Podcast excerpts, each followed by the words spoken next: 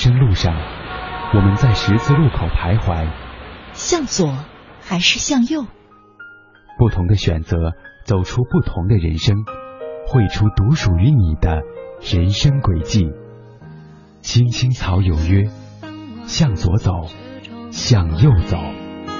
未来有一个人在等待，向左，向右，向前看。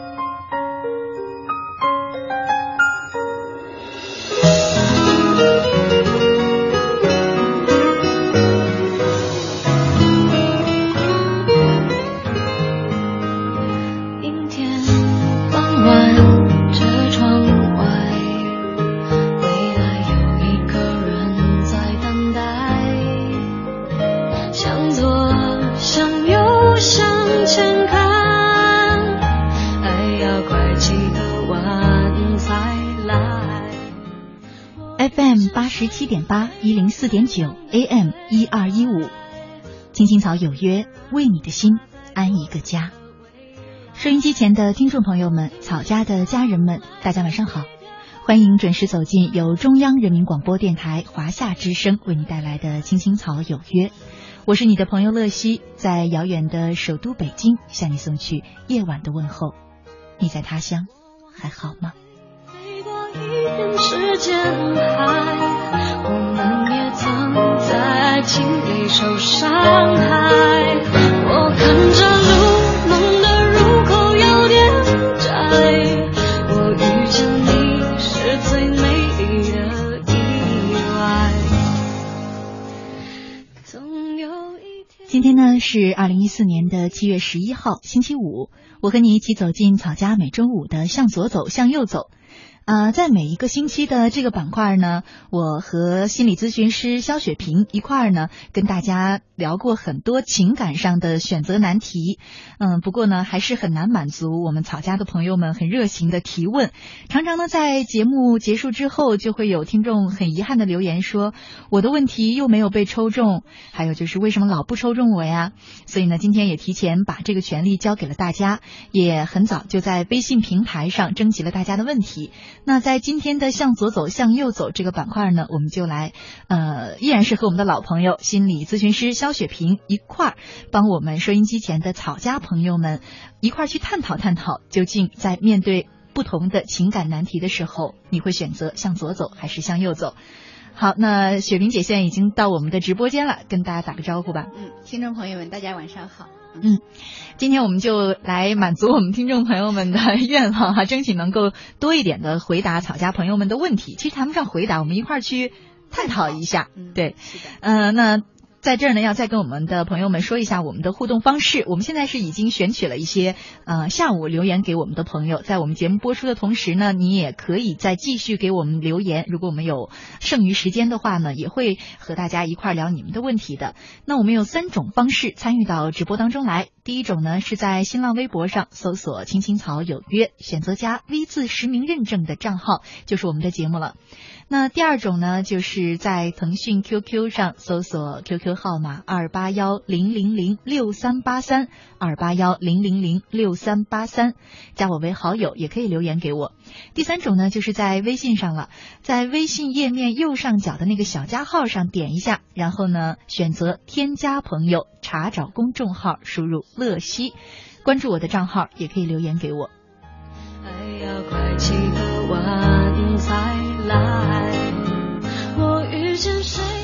下面我们就开始看看我们草家朋友们提出来的 难题哈，嗯，我们一块分析分析，该向左走还是向右走。第一位朋友呢叫做涅槃，他说，嗯，乐西，我的弟弟是八七年生人的，他人很内向，不怎么说话。家里给他介绍了一个比他大一岁的女孩子，去年订婚了，彩礼钱呢给了七八万，但女孩子一直不肯结婚。先是要求买房，房买了之后呢，又以各种理由来推，就是不结婚。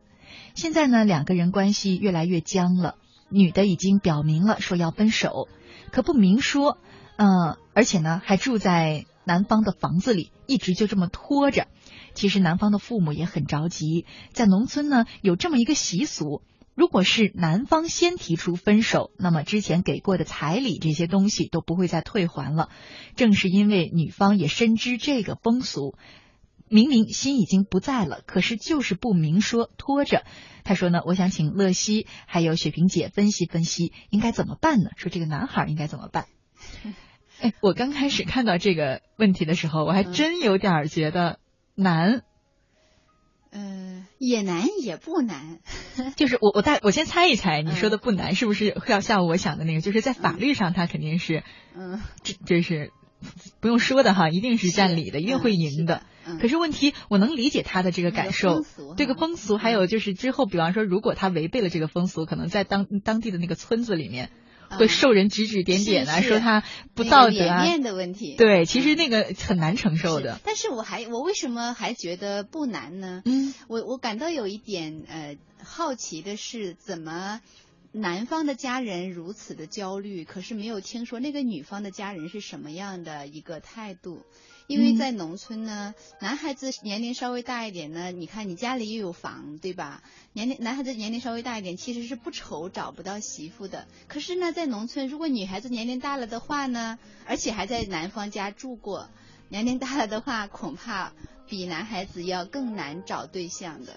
可是怎么那个女孩子不着急，男孩子反倒要如此的焦虑呢？我感觉是这个呃听众朋友的家人因为付出了金钱呀，所以呢就会在呃内心里感到非常的焦虑，就是成本太大了，对对对，因为你感到非 常焦虑，以至于你被这个焦虑情绪控制住了，你都没有看清楚，其实那个女孩子才应该着急才对呀。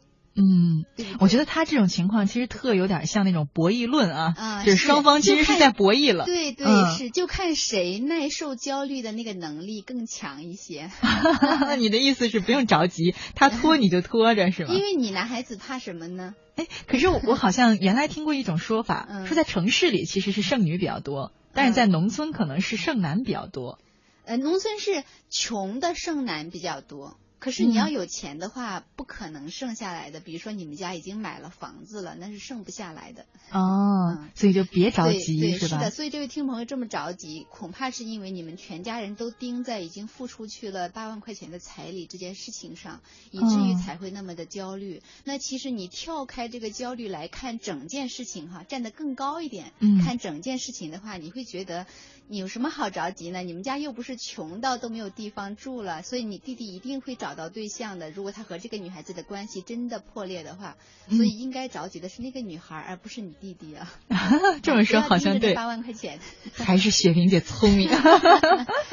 嗯，这就是博弈论里边说的。其实这男孩有这个叫什么占优选择。是你有资本，如果你们家非常穷，那恐怕你的焦虑就值得焦虑了。可是你已经买了。房子了，你担什么心？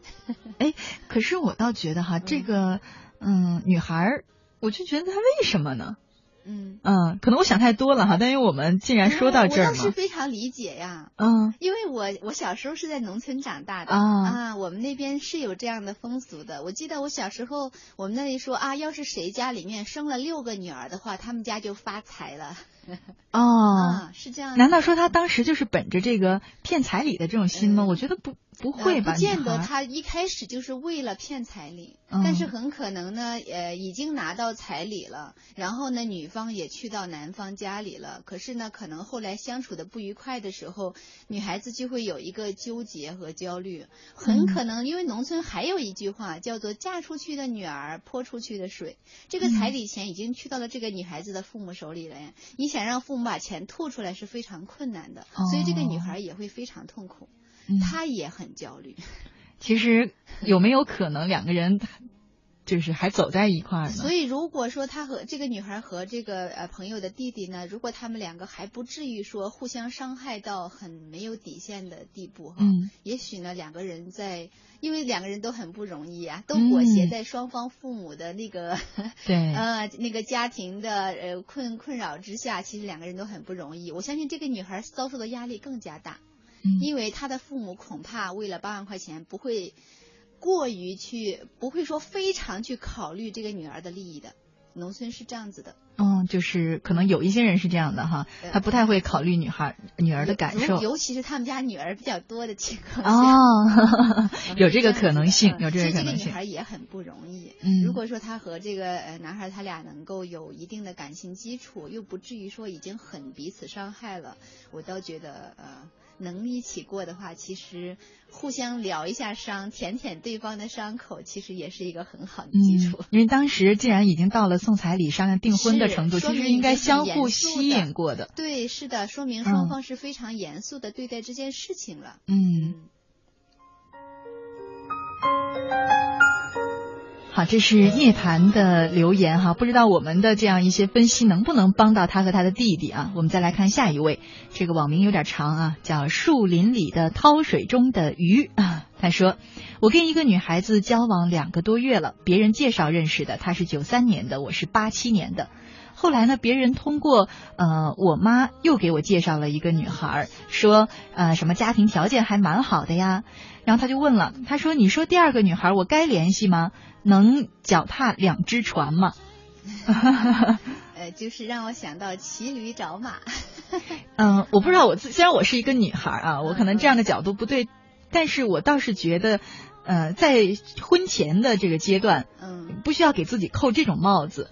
嗯嗯，就说脚踏两只船，他可能其实是一个选择的关系。女朋友的关系也没有说关系非常深厚，嗯，才两个月嘛，说明感情还不是很稳定。嗯啊，既然你都有心思说想要去见见，要不要去见一下另外一个女孩啊？嗯，说明你对这个女孩子并没有说非常的喜欢，你们的感情也没有说很稳定。嗯，所以我觉得也不需要给自己扣一个那么大的沉重的道德的帽子。对，但是呢，我倒是我个人觉得啊。嗯，就是说这向左走向右走的问题了。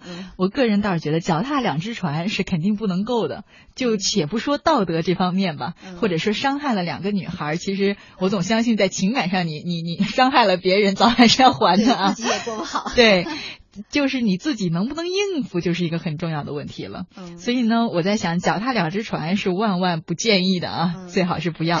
但是还是有选择权的，对不对？是，而且通常来说呢，这个脚踏两只船在选择的阶段，有时候是很难避免的。但只是瞬间，对的，只能是你可能有一个短暂的交叉点，但是你不能说长期的脚踏两只船，因为到最后其实受伤的害的会是三个人。对你不会说你只有。一个人落了好了，这个不可能。对，说把别人都伤害了。所以说呢，对，你可以在初期的时候，你说，哎，我对这个女孩好像还没有说特别的喜欢，所以我想也接触一下另一个，我觉得这是无可厚非的。可是 你不能接触完了以后，你说，哎，这两个好像都行，那就麻烦了。所以你最好是接触完另外一个之后呢，你要迅速的做一个选择。对，就是你还是有选择权权的啊。迅速的，迅速的，别纠结。是的。晚车窗外，未来有一个人在等待，向左，向右，第三位朋友呢，叫做薰衣草，他说：“乐西姐很开心能参与这次留言，一看到这个主题，我就不知道怎么了，有说不出的感觉。”他说呢，我和他这是个女孩啊。他说我和他已经交往三年了，在三年中我反反复复的对他忽冷忽热，因为我是广东的，他是湖南的。其实我知道跨省没有什么必要要担心，只要爱着彼此就足够了。可是呢，我们广东人很传统，爸妈不同意，所以我很为难，不知道该怎么办。他很爱我，可是我却不知道我是否真的爱他。不见他的时候呢，想他；见他的时候呢，又觉得很不自在。而且，如果我执意要跟家里说，我一定要和他在一起的话，家人会同意的。可是我偏偏就没办法那么做。他说：“乐西姐，你能告诉我吗？我到底是怎么了呀？我好矛盾，想过好多次要离开他，可是我很怕伤害到他。”嗯。我我感觉哈有两种可能性，然哦，还两种呢。对，我可以说一 说，然后供这位朋友参考哈。你可能需要核对一下哪一个更符合你的情况。其中一个情况就是你可能不太喜欢这个男孩，嗯，那你为什么又跟他在一起呢？有两种可能性，又有两种，又有两种可能性，就是要么的话呢，你父母管你太多了，所以就是要找一个你父母不是很喜欢的人，用这样的方式来挑战他们的权威，来宣明你长大了啊，就用这样的方式来表明你长大了。然后呢，还有一种呢，你要跟他在一起的可能性就是，你是不是对自己也不是很认可，所以呢，找一个并不是那么喜欢的人，让自己逃避孤独啊，逃避去面对自己呀，这还这也是有有一定的可能性的，所以呢，还是要看啊。另外的话，还前前面那个两种可能性说了一个哈，说 可能要挑战父母哈。呃，不对，说你可能是不太喜欢他，喜欢他。嗯，但还有一种可能性，就是为什么你明明跟他在一起三年了，可是你每当见到他的时候呢，你又觉得不自在，离开了他，你又想，很可能你确实是爱他的。啊，有这种可能吗？对，有这种可能，你是爱他的，可是呢，在你的心目中，父母更加重要一些。你知道父母反对你和他在一起，所以呢，每当你跟他在一起的时候呢，你就会想到你父母对你的反对，那么你就会纠结，你就会沉浸在父母对你的那个反对以及呃挑战你父母的权威所带来的那种自我的否定里面，所以你就开始觉得跟他在一起不自在了，你无法享受和他之间的这个恋情，也有这个可能性。我个人倒觉得这种可能性微乎其微，是可能是我还没有研究心理学很深入啊。嗯嗯，我单纯的从从一个过往经验来看，我觉得嗯，可能还是不太喜欢他。呃，反正我觉得我只能就是作为我的那个工作来说呢，我不能够给他一个就是特别肯定的结论。我觉得还是需要这位朋友。去找找自己内心的感觉，自己去对号，向左走一，向右走一下，你自己去探索一下。就是，哎，我刚才肖老师说的那两种可能性，我呃哪一种可能更符合我？说不定我说的两种都不符合呢。那你可能就要更多的去向内去探索一下，去问问自己，就是我到底对他是爱吗？哎，这就探讨到一个问题了，就是刚才嗯你说的那种，就有的时候我们真的会因为父母的反对，嗯，就会。放弃一个我们特别相爱的人吗？当然有一些人，有一些人就是父母太极端，比方说要要生要死的那种，这个我觉得可能会。如果不然的话。呃，即便也会，也会是吗？这个视乎于他的成长过程当中跟父母之间的关系。有的人呢，可能从小就习惯了被父母控制，听命于父母。如果他心里面有一个声音啊，就是我要是不听父母的话的话，我可能会活不下去，可能会有严重的后果，啊，特别可怕的惩罚等着我。这是从小就根植于心的一个信念。那么长大之后呢，可能已经不再会受到那种重大的惩罚呀，什么。活不下已经不会了，可是那个小时候的那个恐惧还在，所以他就会有一种感觉，就像是我一直我一直喜欢用一个描述，就是有些人明明长大了，可是他的身体躯壳里面住的是他的父母，而不是他自己。嗯，说是这样的，他好像潜意识的就很怕父母对自己不满意。嗯，是是吧？一切都是要以父母的那个意志来去左右自己的生活，他害怕去找自己真正的感觉和自己的想法。嗯，他已经没有这个能力了，有时候甚至是。嗯，好，那我们俩说了半天，也稍微的休息一下哈，呃，听一首歌，然后也给大家一点留言的时间。呃，歌曲之后呢，我们继续来进行今天的向左走，向右走。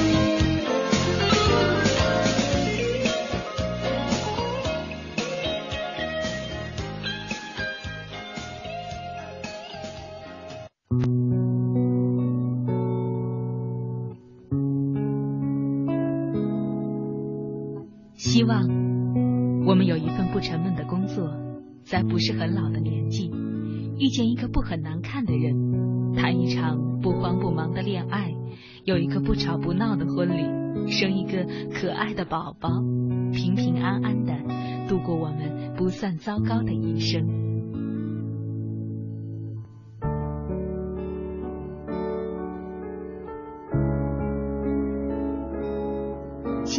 有约。陪伴你度过，即使是平凡，但却不平淡的一生。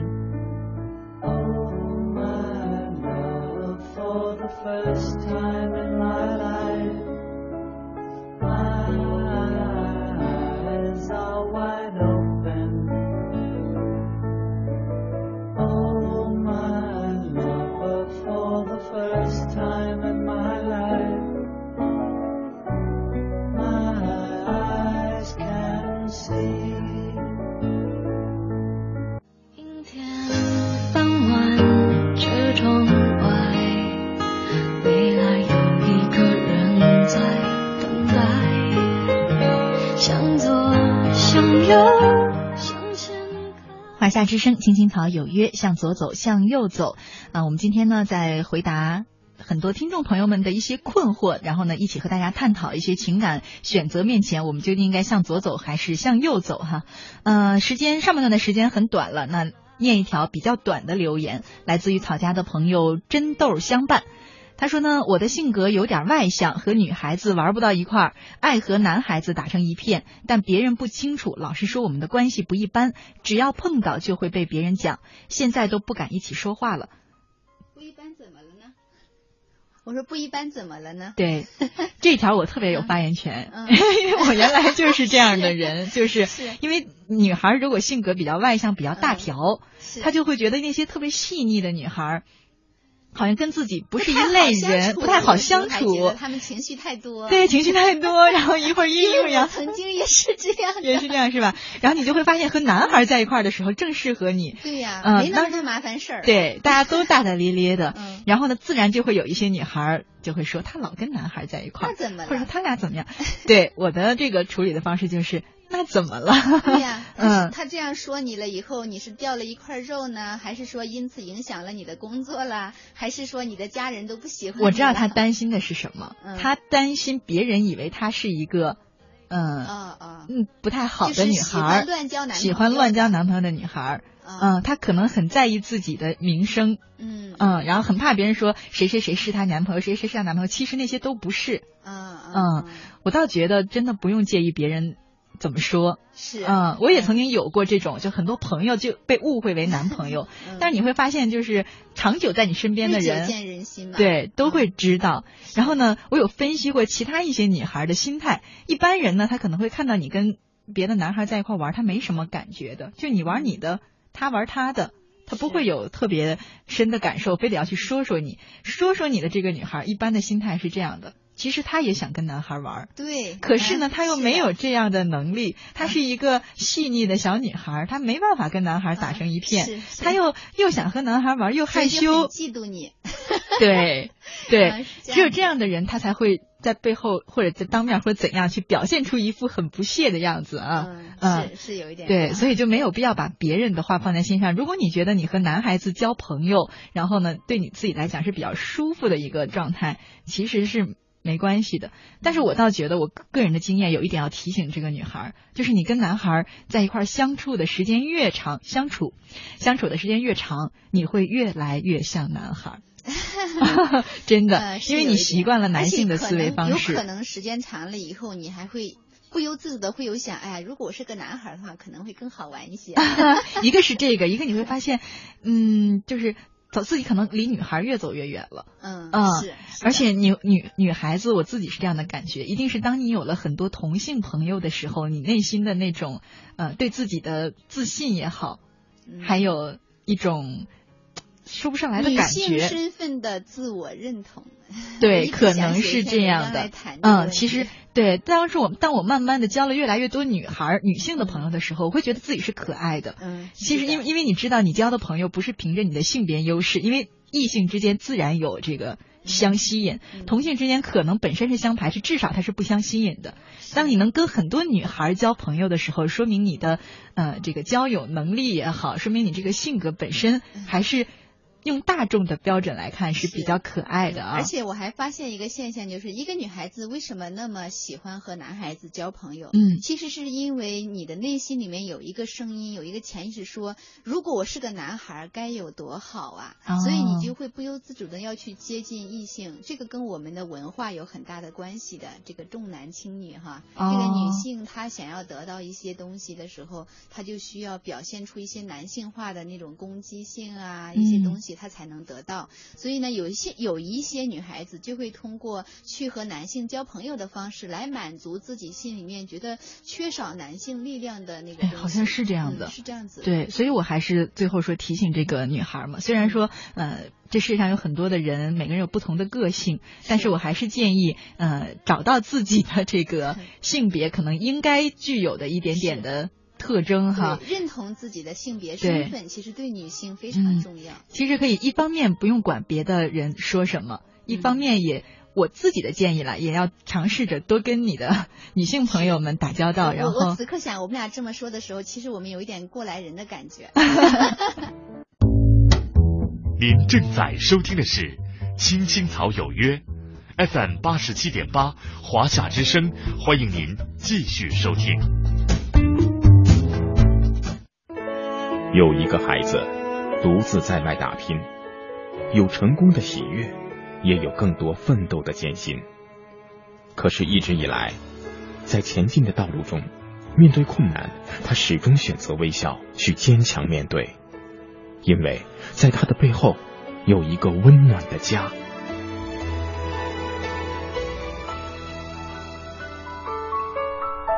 这个孩子是我，也是你。青青草有约，更是我们心底的那个家。每晚十点，在这里，让我们卸下一天的烦扰，洗去心中的尘埃。明天，我们一起轻松启程。话不停在吵，老板不停的闹。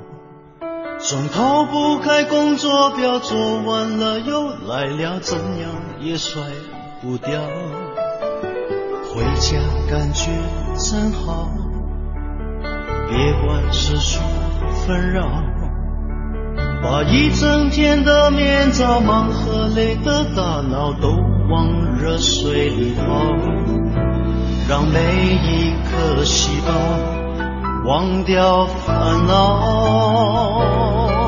我的家就是我的城堡，每一砖一瓦用爱创造，家里人的微笑是我的财宝，能回家才知道自己真的重要，双手能为家人而粗糙，多么荣耀，那么骄傲，你为我把饭烧，我为你打扫。我回家的感觉实在真的太好。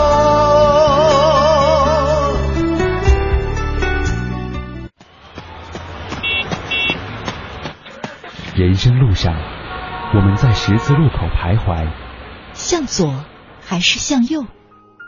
不同的选择，走出不同的人生，绘出独属于你的人生轨迹。青青草有约。向左走，向右走。未来有一个人在等待，向左，向右，向前看。还要过几个晚再来。我遇见谁，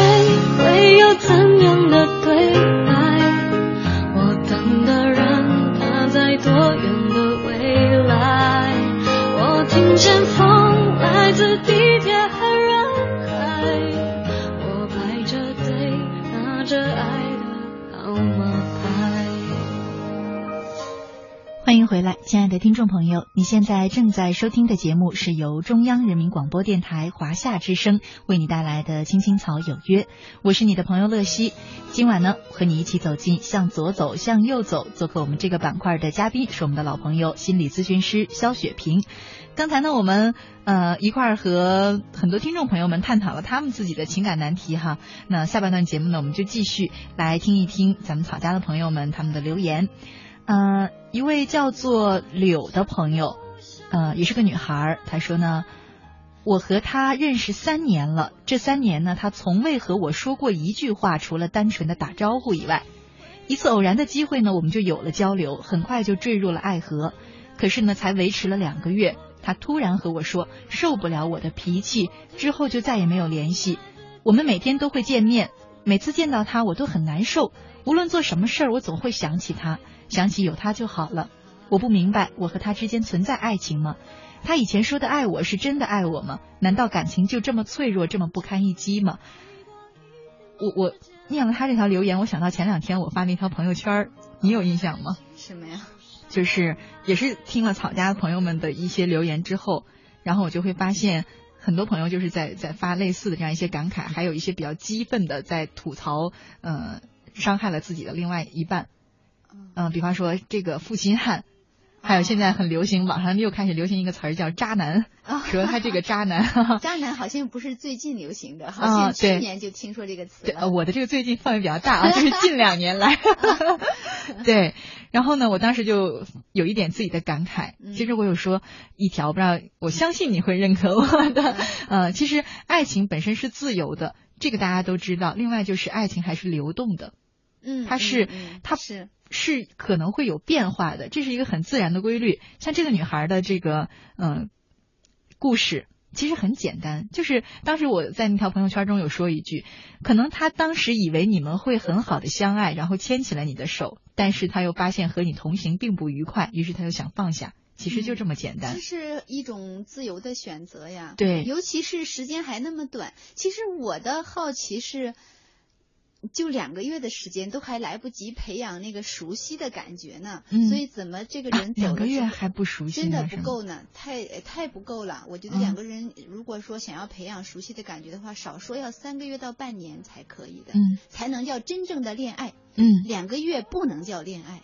嗯，对。那所以，我我想要说，我好奇的是，怎么这么短的时间，这个人走了就能够给你带来那么大的打击？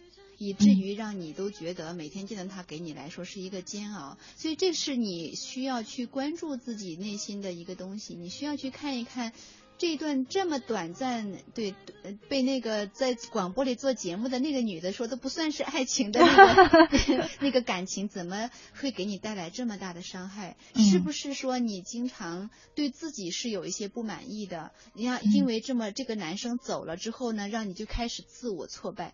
开始说啊，是不是我不够好？是不是我不可爱？我没有魅力？种种的自我打击。但是我们又要再深一步的挖了，为什么一个男生这样就会让你产生自我挫败呢？是因为你本来就经常在心里面觉得自己不够可爱嘛。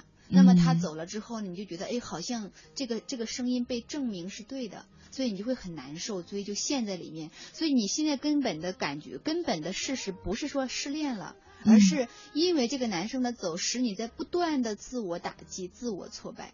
其实这个我特别认同，就是人在失恋的时候是特别容易产生呃那种自我挫败感的。我要说是错觉，这个错觉就是因为你的那种对自我。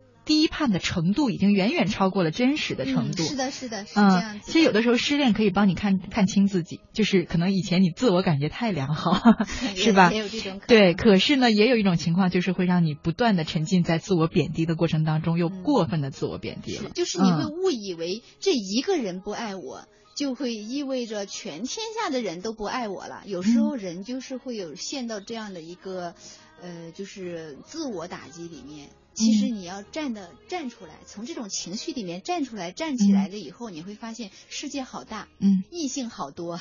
对，还有一种就是你觉得他不爱你了，都是因为你不够好。其实也许是你们俩根本就不合适。嗯，还有就是还有可能就是他没眼光，你们俩没缘分，种种的可能性。但是我要我自我还要说一句话，有的时候也不能完全的这样自欺欺人。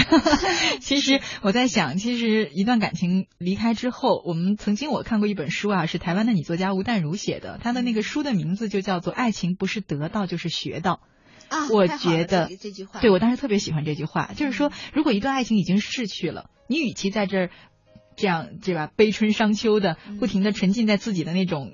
低迷的情绪当中，不如试试能不能从这段感情当中更好的认清自己，更好的去学习如何相处，如何在一段爱情关系当中相处。是这样子的。对，如果说你能够在这段爱情里面有所学到的话呢，嗯，不管最终你们俩的那个是不是在一起还是分开，其实你都是成功的。对我倒是觉得哈，嗯，真的没有完全没有必要，因为这么短的一段。啊，两个月的一段交往，不能还不能够称其为一段关系呢。然后就说，难道感情这么脆弱吗？这么不堪一击吗？因为时间这么短，所以一定是脆弱的。对，而不是真爱很脆弱。是是。嗯，还有呢，就是嗯，就像我刚才讲的，你也可以适当的问一问自己，你心里觉得。呃，你们之间的这个问题究竟是你们两个不合适，还是说你的这种性格上的缺点会跟大多数人都不合适？比方说，你不一定要怀疑爱情，而是可以很认真的去思考一下这个男孩说的嫌他脾气不好这件事。是的，面对问题，怎么样判断就是你的这个问题是在这一段关系有问题，还是在所有的关系当中都有问题？其实就是你问一问自己，一个脾气不好的人。嗯，是不是大多数人都不爱和你相处？是，如果是的话，我倒觉得这男孩是你生命当中的天使，他在提醒你 要改一改自己的脾气了。嗯，当然，你可以想着说，嗯，这段如果我把脾气改掉了，还想跟他重来啊？呃，但是最好是想着改好了这个脾气以后呢，可以跟更多的人好好的去相处，还会有新的爱情。是的，是这样子。我很同意。我觉得还是在一次次的关系当中争取学到点什么，无论是对自我的认知，还是改善，又或者是说与人相处的一些简单的模式也好，方法也好，同时也可以在这段关系里面去认识异性、认识爱情、体验生活，这其实都是价值啊。对，哎，其实是这样的。您您说的这个认识异性，以前我好像没有这个特别 强烈的感受哈。慢慢的长大，你会发现，其实男人和女人差别很大的，真的差别很大。嗯，我们总是爱用同性的思维去判断异性。是的，嗯，可是异性是怎么认识的呢？你得跟他接触啊。对，所以就是没得到就学到吧，试试看能不能学到点什么。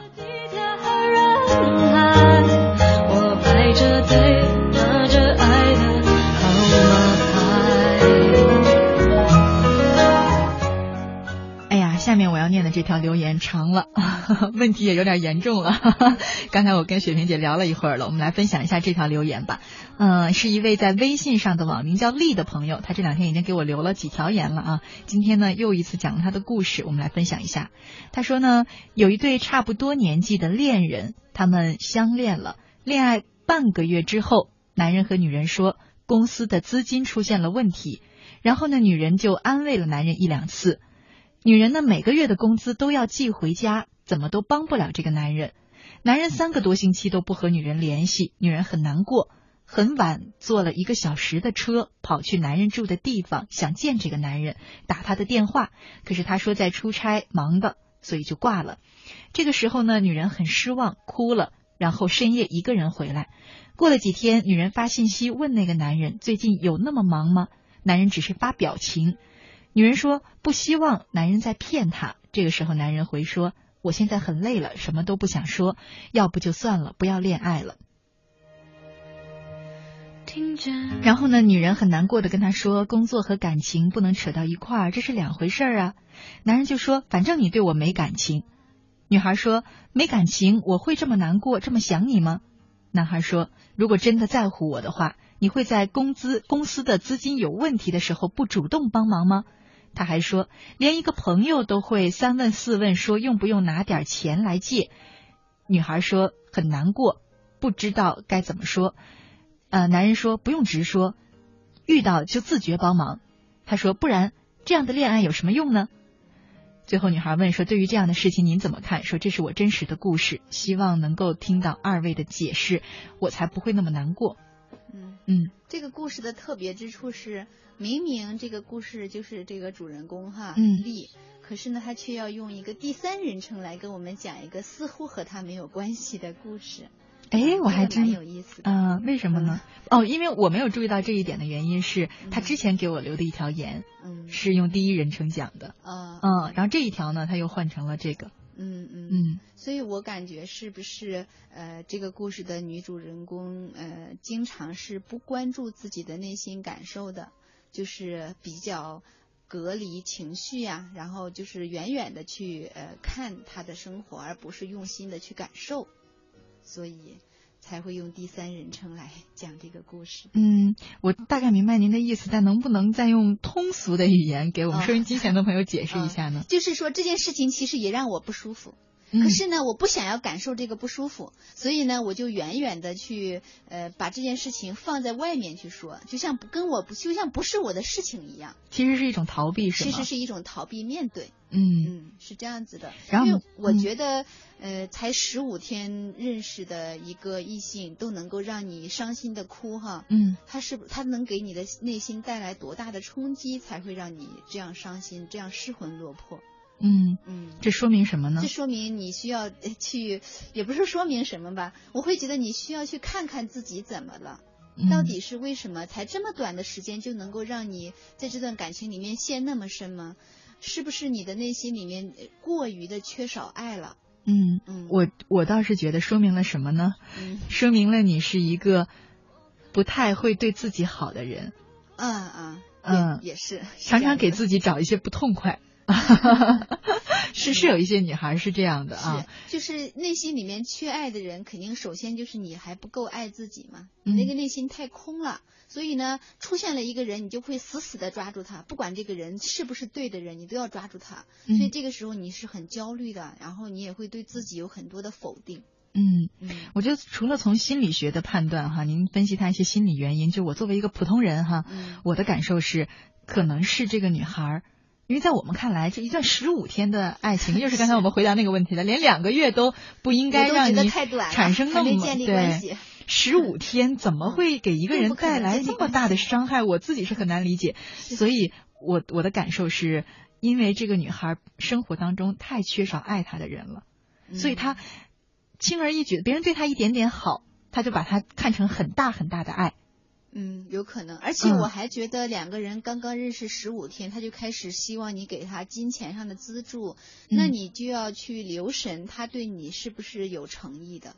嗯嗯，一般来说，恋人之间借钱是非常忌讳的，很可能对对，很可能会因为呃恋人之间借钱，最后导致那个信任关系的崩塌。嗯，可是呢，你们现在恋人关系都还没有怎么样建立起来呢，他就来跟你借钱的时候，我觉得你就要留心他的诚意。嗯，而且其实至少可以看看，至少至少至少，嗯、他不是很那个男孩不是很介意这段关系，也不是很爱这个女孩。他就不会这么贸然跟你开口。对，因为他会怕失去你，怕你误会他，嗯嗯、而且。男孩是在自己喜欢的异性面前，通常来说是有表现欲的。他不愿意告诉你我失败了，嗯、我破产了，我公司有那个。在他喜欢的人面前，对呀、啊，装作说的是这样，就是如果在他喜欢的人面前，嗯、很怕这个，很怕让他觉得自己是无能的。他可能藏还来不及呢，四处找别人去借钱，希望把这个事儿搞定，都不想让你知道。对，所以，呃，以我的判断哈，至少是这个男孩，至少至少他不是很爱他，也不是很介意这段关系，嗯、呃，不是很介意你怎么看他。我觉得这是至少的，嗯、是，所以我觉得这是需要从理性层面、从感性层面哈，都要去看这件事情。嗯，然后但是刚才我们不是还聊到另外一个可能，嗯，就是说十五天就出了这种事儿啊，可能以以前的一些媒体报道过。啊，是嗯、啊，刚才对刚才说到这个，对，就是说我说哎，好像看到有一些新闻是这样子报道嘛，嗯、就是有一些呃男性呢，他会专门用这个相亲交友的方式嗯。去骗一些女青年的金钱。嗯、啊，以交以谈恋爱的名义去让去呃向对方索要钱财，媒体经常在报道这样的事情啊。我说啊，我说他这个、嗯、让我想到那个新闻，对对，也不是没有这样的可能啊，嗯、就是他是蓄意的行骗。嗯，嗯是因为新闻有很多这样的报道。对，我觉得还是要留神吧，起码因为这个时间太短了啊。对，怎么看你正常一段想要跟你发展爱情关系的，嗯，呃、是的，基本上我会觉得两个人谈恋爱在半年之内都不要涉及到钱财的问题。嗯。这个是雪萍姐给的建议啊，大家可以去。因为你半年的时间才足够去了解和认识一个人。嗯嗯，恐怕半年以后也不是很合适。恋人之间最好不要有钱财来往。你说的这个钱财，比方说那送一些贵重的礼物呢？呃，礼物是可以的，管它贵不贵重，但是说借钱呐，或者投资啊，或者合伙做生意啊，涉及到金钱的事情，最好就不要了。直接涉及到金钱对，是的，我觉得送礼物吧，有可能也是有一些人表达爱的方式，我觉得倒是没什么。可是说啊，合伙做生意，或者说有一个好的投资，或者说啊，我需要你来金钱资助，这些都是不要的，我觉得。嗯，包括朝你要车要房的，呃，那就是吧？嗯，是说你要这样，我才有安全感，我才有保障啊。但是这个时间 如果太短的话，对，或者是 探讨到结婚这一步的时候，是的，是吧？如果时间很短的话，可能都不是一段特别健康的关系，是吧？是的，嗯，那我们又要深入的聊一聊了，就是还是刚才那个话题，为什么一个女孩会缺少爱到这种程度呢？那首先还是自己不够爱自己吧，嗯，因为我对自己不够好，所以我就希望从外面找一个人来证明我是值得对值得被被爱的。其实我们聊过很多次就是自己爱自己的问题，好像很多事情归根结底是因为自己不够爱自己。今天我就想问问了，是什么让一个人不够爱自己呢？有时候人心里有一个逻辑，就是有人爱我，我才爱我。就是说，我要看到有人特别爱我的时候，我才觉得哦，原来我也是可以被爱的，原来我也值得被爱的。慢慢的，我才能够爱我自己。有些人就会说，哎呀，都没有人爱我，我怎么能爱我呢？他们都说我不好，我怎么能觉得我好呢？是吧？很多人都有这个逻辑。大部分对，很多人有这个逻辑。但是事实上呢，你要是从心理学的那个理论来去探讨的话呢，这个东西非常的诡异。诡异之处就在于，如果你都不爱自己的话，别人更加不会爱你。嗯，这个例子就像是什么？我我我记得我曾经举过一个例子，就像是你住在一个房子里面，你的房子失火了，嗯，你住在房子里面，你离水源最近，你都不来救火，你指望住在你家一公里之外的那个邻居消防队他 家带水过来救你的火，你觉得可能吗？嗯，所以首先是什么呢？你自己先主动积极的来救火，然后别人才说哦，你看他家失火了，他那么积极的在救火，我也来帮帮忙吧。嗯哎，他是来帮帮忙，哎，不是说你坐那不动，等着别人来给你灭火，你觉得可能吗？对，所以爱自己这件事情和别人爱你之间就是这样的关系。你先爱了自己了，然后别人看到你那么爱自己，他就来帮你爱你。是这样的关系，说起来很简单，但是如何在别人都不爱你的情况下，你依然爱自己呢？这个时候人是很容易产生自我怀疑的。嗯，我又想到我前一阵子因为观察生活的种种状态，发了一条朋友圈哈，就是我当时去上课的时候，就发现前面我座位前面有一个女孩，啊，就是很不很不注意打扮，然后很多细枝末节的地方都不是做的特别好。然后呢，其实我就有想到人，尤其是在那个女孩那个年纪，大概二十几岁，其实是一个女孩最美丽、最美丽、最美丽的，至少是在外表上啊，在她的面庞上最美丽的一个时段。那那个时段。如果他们，我当时说这句话，我不知道你们从心理学的角度上是不是认可，但起码我从我的成长经验来看，如果一个女孩在这样花一样的年纪没有得到异性爱慕的眼光追求，其实她是很容易形成自卑心理，而且是长久的很难散去，在今后的人生当中会产生自我怀疑，但是她意识不到是为什么。嗯嗯，是的。所以这个就很难了。如何在别人不爱你的情况下，你依然坚信自己是好的，是值得爱的？嗯嗯嗯，不如我谈一谈我的一个感悟吧。我不知道这个感悟是不是人人都能领会到。嗯，就是呃，当我在照顾我儿子的时候，嗯、一个那么小的小孩子，他有时候会呃把家里面搞得一团糟，他会发脾气，他会啊特别的执拗，不听你的话。嗯，可是呢，我依然觉得他很可爱。即便他犯错了，他做了好多的错事，比如说把把房间弄脏了，可是他依然是可爱的，因为他是孩子啊，对吧？所以这个孩子他一生下来就是可爱的嘛。回想到我们自己，每一个成年人，当年呃几十年前，当我们刚刚出生，在我在我们的爸爸妈妈家里面出生的时候，其实我们都很可爱。如果说我们只有两三岁、四五岁，我们犯了再大的错，我们做的再不好。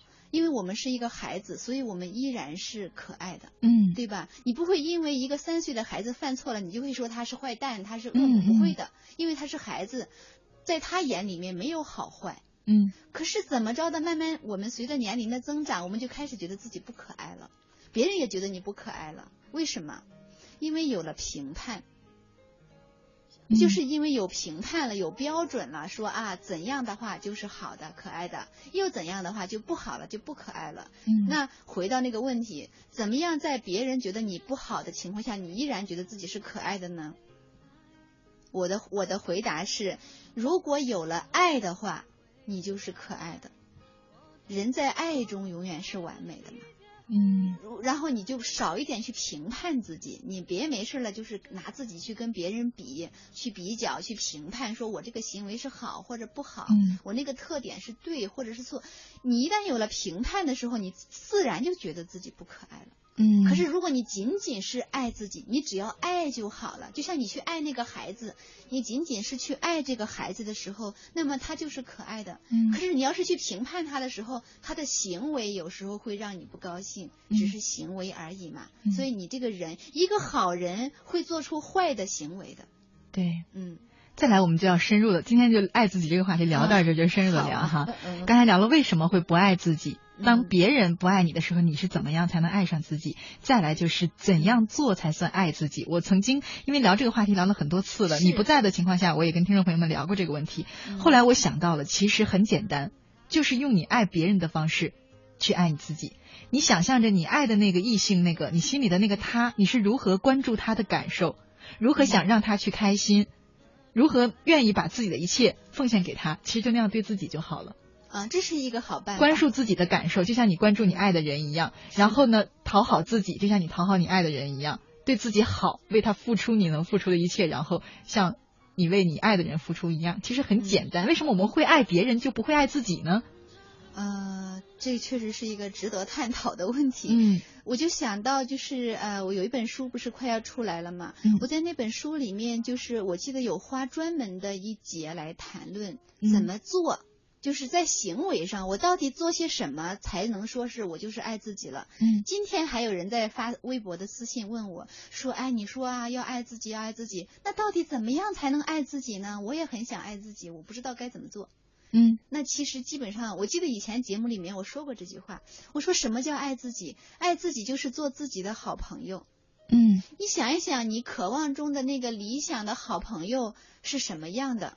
那你就像他对像希望他对你的方式去对待自己。我们俩说的其实是类似的意思，其实是一一回事嘛。对，就你你用的是恋人的恋人的那个例子，嗯、我用的就是好朋友。嗯嗯，其实就是像爱别人、爱你深爱的那个人一样爱自己，或者说像像那个应该这样爱你、这样对你的人那样去爱自己。对，嗯、是的。就比如说你照顾好自己的身体，对吧？嗯然后重要的是什么呢？不要去，要避免去做那些让自己会纠结、会不开心的事情，嗯，对吧？调整好自己的心态、情绪，关注自己的情绪变化，是的，不要让自己沉溺在痛苦的事，关注自己的感受。很多事儿，如果你觉得不舒服了，就不要再去做。是的，嗯，很简单。当你不开心的时候，就安慰自己；孤独的时候陪伴自己；然后当你遇到困难挫折的时候，鼓励自己、支持自己。这就是爱自己。嗯，我觉得今天我们收获聊到这儿，收获就已经很大了哈。看看时间呢，也要和大家赶快说个再见了。明天的同一时间呢，青青草有约依然在这里陪着你。我遇见谁，会有怎样的对的人，他在多远都。